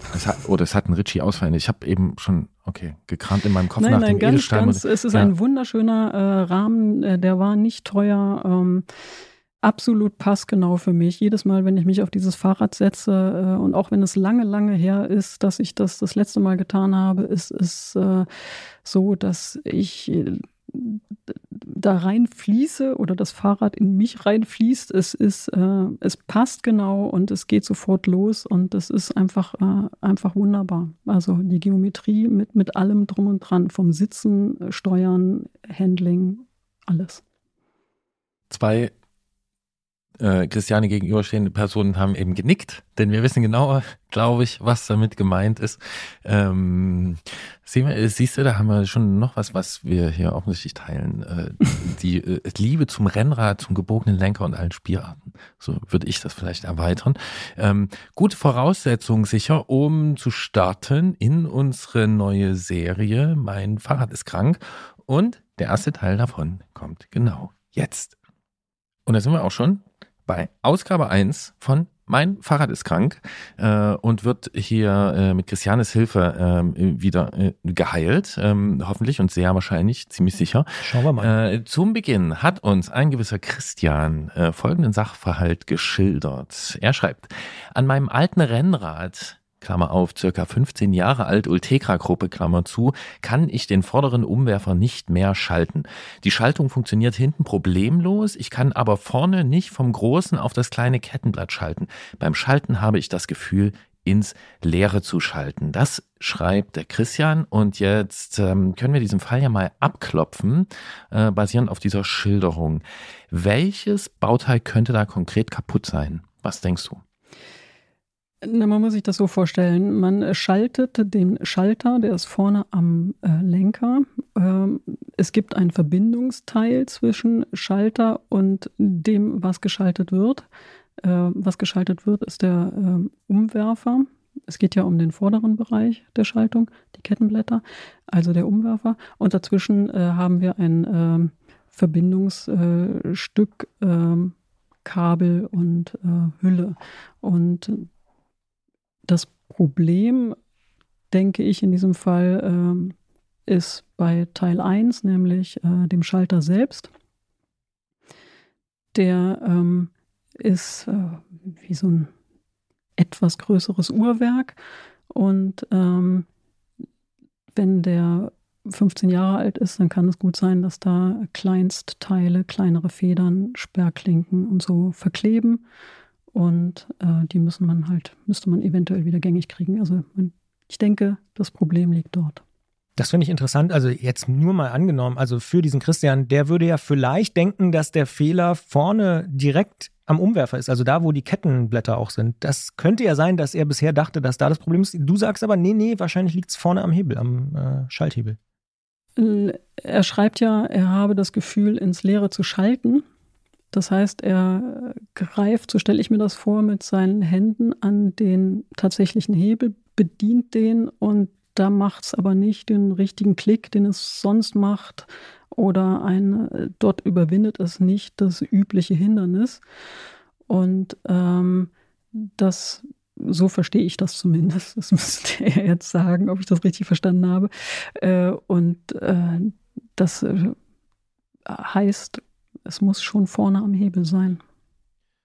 Und es wird ja dann, wenn es so eine 15 Jahre alte Ulteca-Gruppe ist, ne, dann ist es so ein Shimano STI-Hebel, also so ein Hebel, der äh, die Bremse betätigt, und auch den Umwerfer in dem Fall, wenn es der linke Hebel ist. Du hast schon das Uhrwerk genannt als Beispiel. Ne? Da sind ja, glaube ich, über 100 verschiedene Kleinteile drin. Was könnte das jetzt auslösen, dass eben dieser Schalthebel nicht auslöst? Ist das was, hat das was mit altem Fett zu tun, was man da manchmal liest? Oder was könnte ja, das sein? Also das, das denke ich genau, dass das was mit altem Fett zu tun hat. Oder mit ähm, wenn es äh, in der Winterzeit wäre, äh, vielleicht mit überhaupt gar keinem äh, Schmiermittel und äh, eben Feuchtigkeit, ähm, die, also Wasser, das gefroren ist. Damit könnte es auch zu tun haben. Oder Rost, der sich festgesetzt hat. Hm. Was könnte denn Christian jetzt machen, um das Problem zu beheben? Am besten, der sucht sich, wenn er es selber machen möchte, einen nicht zu kühlen Ort und am besten, der geht in seine Garage oder in seinen Schuppen oder ähm, Küche. Oder in die vollgefließte Küche. Ähm, also lieber denn, Badezimmer. genau, Badezimmer ist, glaube ich, genau richtig. Äh, die äh, Duschvorleger bitte wegräumen. Und ähm, dann sollte er zusätzlich ähm, sich dazu holen ein, ein kriechfähiges Öl. Also äh, was ist denn ein kriechfähiges Öl? Ja, ähm, na, ganz dünnflüssiges, nähmaschinenartiges Vielen Menschen wird da jetzt sowas wie WD40 einfallen oder was gibt's noch? Brunox oder äh, Karamba. Karam ja. Oder oh. Ballistol. Ballistol, ja. Und Hanseline gibt's auch noch, oder? Ach du mein. Ach ja. Ja. oder? Also was davon ist kriechfähig jetzt für die? Äh, alle Hersteller machen irgendein kriechfähiges Öl. Also Ja. es gibt das wirklich äh, von Es ja allen. mehr Varianten als bei Nougat-Cremes, die, die ihr hier aufgezählt habt. ja, Ja, spannend. Kann, kannst du ja Mhm. noch was lernen. Kriechfähiges Öl. Ja, ich Ja. notiere hier. Für Ja. Christian natürlich. Die So am schönsten wäre es natürlich, wenn dieses kriechfähige Öl nicht aus einer äh, aus einem Fläschchen äh, verabreichbar wäre, sondern äh, sprühbar wäre. Also in einer Sprühdose. Äh, die gibt es dann meistens mit dazugehöriger Tülle. Ähm, also so ein kleines Röhrchen, das man eben draufsteckt und äh, etwas gezielter sprühen kann. Ich würde dieses Röhrchen weglassen und mir aus der Apotheke eine vom Durchmesser her stärkere Kanüle, ich empfehle die Farbe Gelb, äh, besorgen. Und ähm, damit kann man noch gezielter sprühen und ähm, manchmal auch kleinere Gummidichtungen zur Seite äh, ganz vorsichtig hebeln. Und äh, auf die Art und Weise kriegt man das Öl besser an den richtigen Platz. Das heißt, Christian nimmt diese, hat sich sein Badezimmer freigeräumt, der Duschvorleger ist weg, äh, und dann nimmt er das Öl und sprüht es einfach rein. Im Grunde, äh, im, im Grunde ja. Äh, wenn äh, der Christian sich aber diesen Bremsschalthebel genauer anguckt, äh, guckt, äh, was man eben alles bedienen kann, die Schalter und so weiter. Und ähm, es gibt mit Sicherheit, also über all die Jahrzehnte, immer irgendwelche Schlitze, durch die man doch irgendwas von diesem Uhrwerk sieht. Und ähm, sobald sowas wie äh, eben kleine Hebelchen und Federchen zu sehen sind, dann ist das die richtige, richtige Stelle. Bei den meisten oder bei den mir bekannten Bremsschalthebeln wäre das nicht einfach äh, von oben drauf und nicht einfach von unten rein. Und von unten her hebelt man ja eher, sondern wenn man bremst, also wenn man den Bremshebel zum Lenker hinzieht, ähm, müsste in den meisten Fällen etwas mehr von dieser Mechanik zu sehen sein. Man kann eventuell auch ein kleines äh, Kunststoffplättchen äh, Plättchen oben noch abschrauben. Auf die Art und Weise kommt man dann an die, denke ich, richtigen Stellen. Das heißt, man müsste auch nicht mit irgendwie, ich weiß nicht, Ohrenstäbchen, Duschdingen da vorher irgendwas sauber machen oder so. Ähm, sauber machen hilft schon, aber das kann ich jetzt für die Dusche nicht so richtig übertragen. Ähm, was äh, wir in der Werkstatt dann immer machen, ist mit Druckluft arbeiten. Das funktioniert verdammt gut. Äh, und die gibt es ja auch äh, im, im Baumarkt oder so als so ähm, Kartuschen zu kaufen. Weiß ich aber nicht, wie die sich dort äh, bewähren. Also Oh. diese Kartuschen, das äh, weiß ich nicht, wie doll dieser Luftdruck denn da nun ist. Ich glaube, in den meisten Fällen sollte er das erstmal weglassen. Mhm, jetzt bin ich so gedanklich, war ich jetzt eben in dem Badezimmer. Äh, Christian Ich hat, bin immer noch da. ja, ich bin bei Christian im Badezimmer. Äh, Bei, bei dem Christian. Ja. ja. Und äh, er hat diesen Hebel gezogen. Er hat da jetzt entweder mit der gelben äh, Tülle oder noch mit Hilfe von Druckluft äh, in den gezogenen Hebel seitlich äh, dieses Spülöl. Ich nehme jetzt, äh, nein, nicht das ja, aber Spülöl. Spül, Spülöl, Spülen tut's ja auch. Das Dar ist, darauf läuft meine Frage hinaus. Genau. Er nimmt das ja, um das wieder gängig zu kriegen. Und da Mhm. war ja vorher Fett drin. Äh, was ich mich jetzt frage, wenn dieses Öl vor allem spült, schmiert das dann auch oder muss noch irgendwie wieder neue Schmierung dazukommen?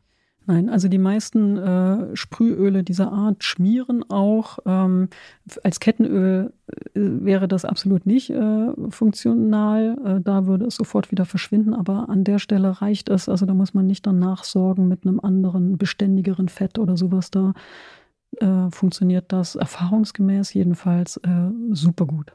Das heißt, kriechfähige Öle schmieren auch. Kriechfähige Öle schmieren auch, aber natürlich nur bedingt, eben deswegen als Kettenöle absolut ungeeignet. Mhm. Wieder was gelernt. Ja. Mhm. Und wir haben ja hier so eine Abfolge von Fragen, mit der wir hier mechanische Fragestellungen äh, bearbeiten.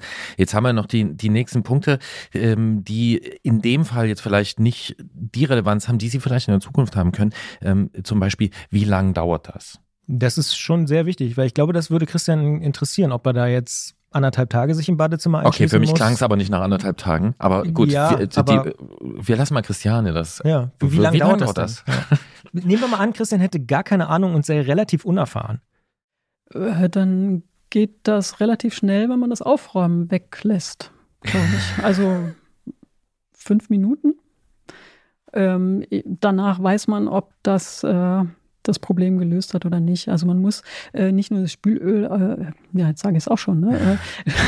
das Kriechöl. Das Kriechöl aufsprühen ähm, und damit das alte Fett oder den Rost ausspülen, äh, sondern ähm, man bedient am besten auch den Hebel einfach ein paar Mal in alle möglichen Richtungen. Also das Ganze, also so eine Art Gymnastik machen ist da äh, auch nicht schlecht. Erstens verteilt man damit ja auch das äh, Öl noch in die letzten Ritzen. Und zum Zweiten weiß man eben auch wieder mit A, es macht ja wieder Klick oder A, da gibt es ja wieder dieses Schalthindernis, was ich früher hatte, äh, dass es äh, was äh, bewirkt hat. Muss ich trotzdem nochmal für Christian die Dummi-Frage stellen, sollte ich es vor der Badewanne oder in der Badewanne machen? Wahrscheinlich vor der Badewanne. Äh, das, das kommt auf, auf die Badezimmer. Ja, sollte man an. das Fahrrad umdrehen und äh, so. Nee, nee, das darf, das darf in diesem Fall stehen bleiben. Es gibt ah, ja. bestimmt noch Fälle, wo wir Fahrräder umdrehen werden, aber mhm. äh, dafür äh, sollte es tatsächlich auf seinen äh, Rädern stehen bleiben dürfen. Okay. Wie will er denn das Fahrrad auch umdrehen, wenn er dann den, dann kann er den Hebel ja gar nicht richtig bitte. Naja, gut. Das ist halt, bei, bei Christians weiß man nie so genau. Ja, ja. Was kostet in dem Fall das Material? Was kostet so ein Kriechöl? Holla, äh, so ein Kriechöl gibt es ähm, von 5 Euro bis 25 Euro wahrscheinlich. Und äh, in jedem dieser Fälle hätte man genug für sein ganzes Leben. Hm. Und wenn man zwar genug Öl fürs ganze Leben hat, ah, aber fürs Fahrrad. Man ja, also fürs Fahrradleben, für ja, ja. ähm, wenn man das hat und äh, man hat zum Beispiel nicht die Druckluft, irgendwie, er hat keinen Kompressor, hat nicht so eine Kartusche und sagt dann, ich gehe jetzt doch zu Christiane in den Fahrradladen. Ähm, äh, was würde das kosten? Das kann man gar nicht so genau beziffern, weil äh, das ist jetzt was, was wir mit der Diagnose wahrscheinlich schon beheben würden. Und ähm, dann wäre das. Kaffeekasse? Dann wäre das was für die Kaffeekasse, ja. Ganz okay, genau. also tatsächlich. Und, und, lächeln muss man natürlich. Überschaubar, ja. Nehmen wir mal an, der Christian hätte das Fahrrad von einem Freund zurückbekommen, dem er es ausgeliehen hat. Sollte er sauer sein auf den Freund oder ist das Problem eigentlich kaum zu verhindern? Äh, nein, da kann der Freund nichts dafür. Da kann die äh, Zeit höchstens was für, aber wie man da ähm, sich beschweren sollte und bei wem, weiß ich nicht. Also ist es wirklich ein Problem, was man auch kaum verhindern kann, höre ich daraus? Oder? Mm. Es sei denn, man würde häufiger mit dem Kriechöl Wenn man arbeiten. häufiger mit diesem Kriechöl vorsorgen würde, würde das nicht passieren. Aber äh, und ich wollte gerade sagen, das ist egal, aber doch, wenn man zu lange das Fahrrad stehen lassen würde, in diesem nicht äh, gut versorgten Zustand, dann äh, würde doch so eine Feder brechen können, weil ähm, Flugrost eben sich da breit macht und zu Durchrosten führt und dann, dann funktioniert es eben einfach wirklich nicht mehr. Und Ersatzteile dafür zu bekommen, äh, ist absolut aussichtslos. Also äh, da Oha. ist es schon, da würde ich in dem Fall würde ich vielleicht doch sagen, Fläschchen kaufen, auch wenn es noch funktioniert und ab und zu mal ins Badezimmer zum Öl.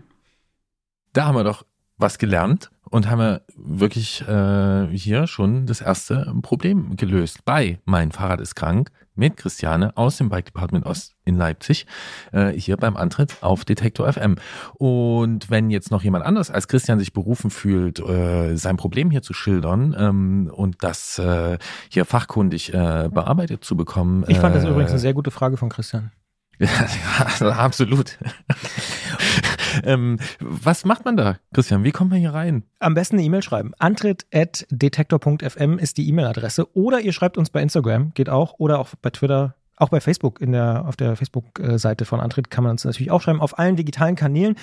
Und jetzt muss ich ganz am Ende nochmal eine Frage stellen, weil das hast du im Vorgespräch äh, uns verraten und ich war ehrlicherweise ein bisschen überrascht. Du hast ja auch im Gespräch schon gesagt, du hast auch ein relativ altes äh, Rennrad und du hattest ein ähnliches oder eigentlich das identische Problem. Äh, ja, das ist lustig. Äh, und äh, dabei heiße ich gar nicht Christian, sondern Christiane. Äh, Kann auch mit einem E passieren. Ja. Mhm. Ähm, ich äh, habe mir meinen Bremsschalthebel an meinem 15 Jahre alten Rennrad angeguckt, um mich so ein bisschen vorzubereiten und zu gucken, wie das denn da alles nochmal genau aussieht. Und ähm, beim Schalten keine Reaktion. Und zwar kein Klick und äh, kein Schalthindernis und äh, natürlich auch ähm, kein Effekt unten an der Kette oder am Umwerfer. Und äh, ja, auch, äh, auch uns in der Werkstatt passiert das. Auch äh, Schuster müssen ab und zu ihre Schuhe reparieren. Und ich werde mich auch demnächst in mein Badezimmer verziehen mit einem Fläschchen Ballistol. Das heißt, du hast es noch nicht repariert? Nein. ja, aber es scheint ja, dass Christian fast schon prophetische Fähigkeiten hatte, als er diese Frage eingereicht hat. Ja, es äh, steht auch auf, äh, ganz oben auf meiner What-to-Do-Liste. Äh, für 2022. Für 2022. Das sind doch gute Vorhaben. Wir nehmen uns hier vor, dass wir jetzt in jedem Monat, also in jeder zweiten Folge, äh, dieses Fahrrad-Podcast mit Christiane über ein mechanisches Problem sprechen. Und wir haben es ja eben schon mal gesagt, schickt uns gerne eine Mail mit eurem Problem oder schreibt uns bei Instagram oder bei Facebook. Und äh, ich sage vielen Dank. Mir macht das großen Spaß. Und äh, genau, ich vermute, dem Christian hier im Studio und dem anderen aber auch. Ich vermute auch, ja. Ja, mir hat es auch Spaß gemacht. Danke Super gut. Dir. Bis zum Februar. Das ist sie also gewesen, die erste Ausgabe unserer neuen Rubrik, unserer neuen Serie.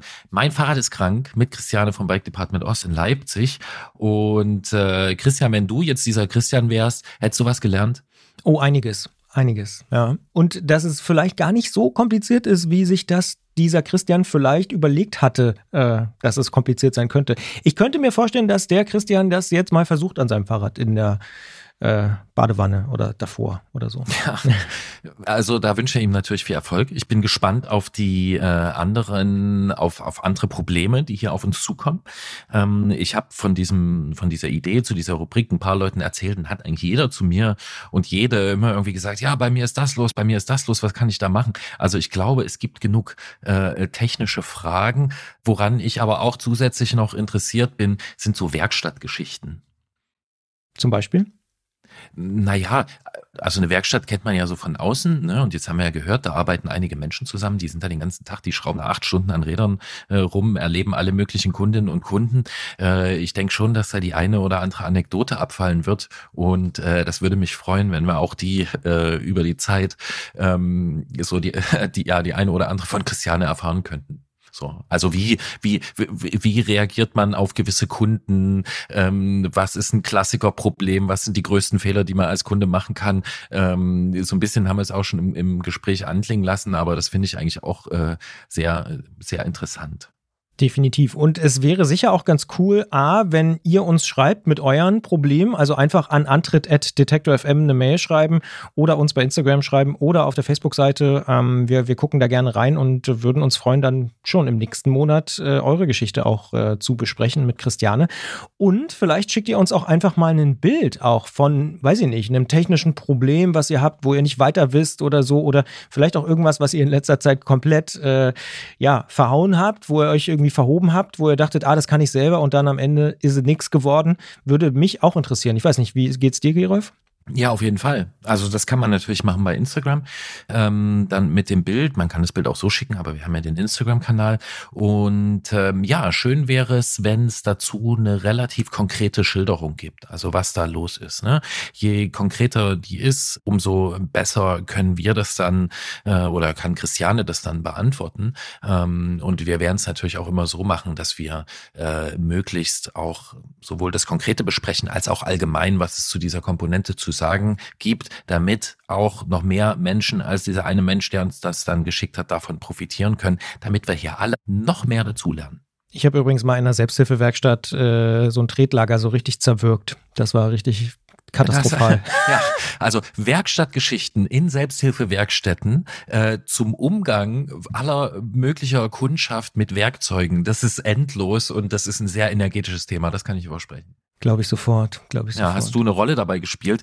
Ähm, wobei du auch eine Rolle spielen wirst, äh, ist natürlich die nächste Ausgabe dieses Fahrrad-Podcasts. Die gibt es für Steady-Unterstützerinnen und Unterstützer und die Leute, die uns bei Apple Podcasts abonnieren, am 14. Januar und für alle anderen am 21. Januar. Und bis dahin erreicht ihr uns unter antritt.detektor.fm mit Lob, Kritik, Anregungen und Ausfahrten und natürlich auch auf Facebook und Instagram. Genau, folgt uns gern bei Instagram. Ihr werdet auch dort immer mehr. Das freut uns ebenso. Dementsprechend äh, klickt dort gerne mal auf den Folgen-Button und nehmt die Verfolgung auf. Und gibt es eigentlich noch was zu sagen? Ich überlege gerade. Wir haben schon so ein bisschen über die, die Ziele fürs Jahr gesprochen, was, was wir uns so vorgenommen haben. Liegt dir noch was auf der Seele, Gerolf? Gerade nicht so richtig. Also ich realisiere gerade, dass ich zum ersten Mal einen Podcast in meiner Küche aufnehme. Das ist für mich eine neue Situation. Ich schaue hier auf meine Pflanzen, die vor mir stehen. Wie geht's denen? Äh, denen geht's gut. Denen geht's gut. Ich habe fachkundige Pflanzenberatung zum Glück in der Familie. Hm. Ähm, das freut mich immer sehr. Ähm, also ich sehe, dass es meinen Pflanzen gut geht. Ich äh, bin gespannt, äh, in welcher Art und Weise wir die nächste Folge aufnehmen werden. Und ja, mir liegt eigentlich nur auf der Seele, also wie am Anfang schon gesagt, ich habe Bock auf Radfahren und freue mich drauf, das zu tun in diesem Jahr und auch nach dieser Aufnahme Alleine natürlich Kontaktbeschränkungen. Aber auch das wird sich ändern. Und eins gibt's noch, worauf ich gespannt bin. Und das ist deine Songwahl. Danke. Hier vielleicht von mir noch äh, der kleine Hinweis, dass es natürlich nicht ganz so klingen kann, wie wenn Gerolf im Studio wäre. Deswegen, das wäre so ein Wunsch von mir, dass wir vielleicht schon die nächste Ausgabe oder mindestens die übernächste dann wieder äh, klassischerweise im Studio machen können. Wenn nicht, schalte ich natürlich auch gerne wieder in deine Küche zu deinen Pflanzen und zu dir. Ich habe mir folgenden Song ausgesucht und der ist auch so ein bisschen naja, ich möchte sagen, prototypisch für den Grundoptimismus, den ich eigentlich für dieses Jahr verspüre. Und der heißt Something Greater und kommt von den Parcels. Das ist spannend, den kenne ich noch nicht. Ich freue mich drauf. Tschüss, gute Fahrt. Bis bald.